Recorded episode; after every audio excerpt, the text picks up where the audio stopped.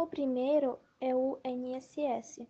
A sigla significa Instituto Nacional do Seguro Social e é um encargo relacionado à saúde, seguro e providência dos trabalhadores. A empresa deve pagar 20% para INSS do salário do trabalhador. Se ele, por exemplo, ganha mil reais por mês de INSS, será duzentos reais a cada mês também.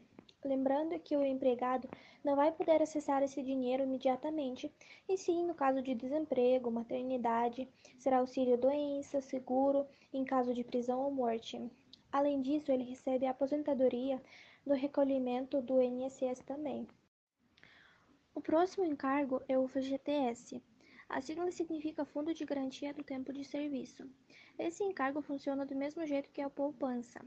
A empresa deposita 8% do valor do salário do trabalhador a cada mês e, caso ele for demitido sem justa causa, ou na aposentadoria, ou no financiamento de uma casa própria, ou no caso de uma doença grave, poderá acessar o dinheiro do FGTS. SAT Seguro de acidente de trabalho. Nesse caso, a empresa paga de 1 a 3% do valor do salário da pessoa. Sistema S esse sistema inclui Senai, Senac, Sebrae, SESI, entre outros.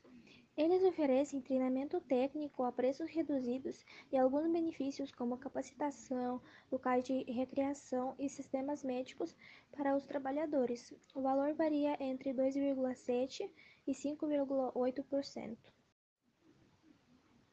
Salário e educação.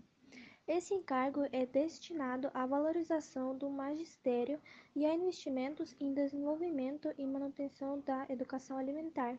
O valor é 2,5% do salário do trabalhador.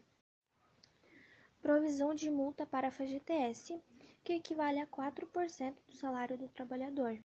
E por último, providenciário sobre 13º e férias, que equivale a 7,93%.